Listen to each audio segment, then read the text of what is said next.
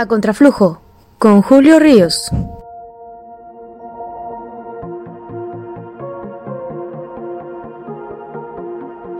El Instituto de Salud para el Bienestar, el INSABI, que sustituye al polémico Seguro Popular y que ha dejado en el limbo a muchísimas personas que ahora no tienen la atención médica, sobre todo del tercer nivel.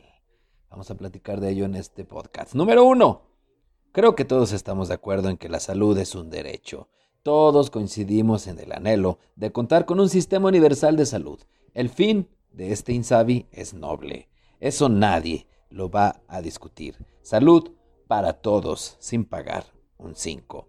Número 2. Quien niegue que había corrupción en el Seguro Popular o peca de inocente o simplemente se abraza al clavo ardiendo. El día de hoy habrá funcionarios que se rasgan las vestiduras, pero algunos de ellos es porque pierden el dinero. Muy seguramente algunos de ellos lloran porque pierden el botín, no por las personas. Si se alcanza a ver una rebelión hipócrita en algunos estados porque se está perdiendo este recurso del seguro popular. Número 3. Desgraciadamente el desprecio por la técnica, el odio a los tecnócratas que tanto daño le ha hecho al país. Al tomarnos como conejillos de indias de la escuela neoliberal, se ha ido al otro péndulo. Ahora estamos en el otro extremo de la improvisación, de las ocurrencias, de la negación. Esto que pasa con el Insabi afecta a la gente que sufre las peores enfermedades y que es la vulnerable, la que no tiene recursos económicos. Vamos a recordar un poco cómo operaba el Seguro Popular. Hay que recordar que en la atención médica existen tres niveles. El primero, el de consulta, de prevención, detección temprana, padecimientos muy menores como gripas o dolorcitos. El de segundo nivel es el de servicios de hospitalización, principalmente con cuatro especialidades, la cirugía general, la medicina interna, la pediatría y ginecología, es decir, donde atienden alguna extirpación de vesícula, partos, apendicitis, etc. Y el de tercer nivel se trata de los hospitales de alta especialidad, cáncer, hepatitis, infartos, cuidados neonatales, enfermedades graves. El Seguro Popular cubría los tres niveles de atención, amigas y amigos. Para el primero y segundo nivel, la Federación otorgaba a los estados de la República una cantidad de dinero por cada paciente afiliado. Esto era el 89% del presupuesto del Seguro Popular, pero ante la incertidumbre, como no hay reglas de operación, pues las entidades pues no pueden atender en sus hospitales este primero y segundo nivel, porque ellos dicen, ¿quién va a pagar?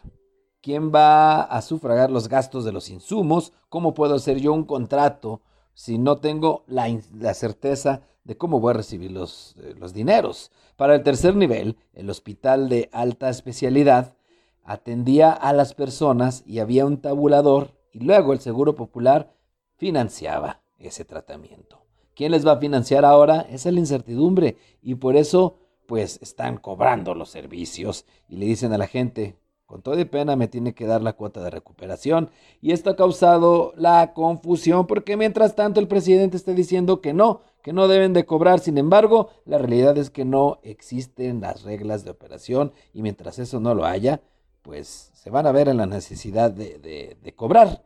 ¿Qué debieron hacer?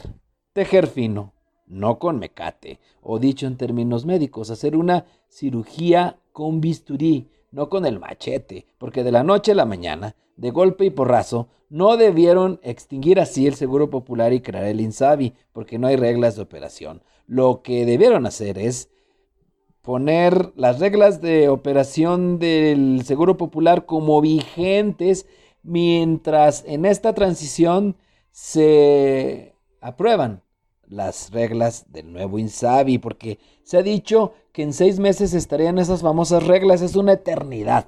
Mucha gente morirá mientras espera a que se oficialicen las reglas. El tortuguismo legislativo, eh, o de lo, en este caso burocrático, obviamente choca con la cruda realidad de una enfermedad. Seguro se va a arreglar, pero se están tardando. Yo no soy de los que cree que el Insabi está condenado al fracaso. Aún hay tiempo de enmendar el camino, de enderezar el barco, pero hoy por hoy la gente más vulnerable es la que está siendo afectada. Y ante esa circunstancia, lo que era un anhelo justo está afectando a miles de personas.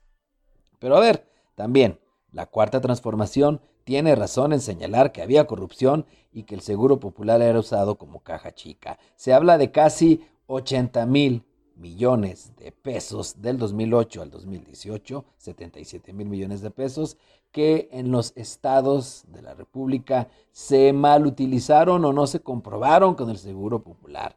No son monjas capuchinas ni las Madres Teresas de Calcuta en algunas entidades quienes ahora se rasgan las vestiduras. Veracruz con 14 mil millones de pesos, Jalisco con 10 mil millones de pesos y el Estado de México con 8 mil millones de pesos encabezan las irregularidades. Claro que ocurría la corrupción en el Seguro Popular. En resumen, cuando el actual gobierno grita a los anteriores corruptos, tienen razón. Pero cuando la oposición grita al actual gobierno ineptos, creo que también la tienen. Yo soy Julio Ríos. Sígueme en mi cuenta de Twitter en arroba Julio-Ríos.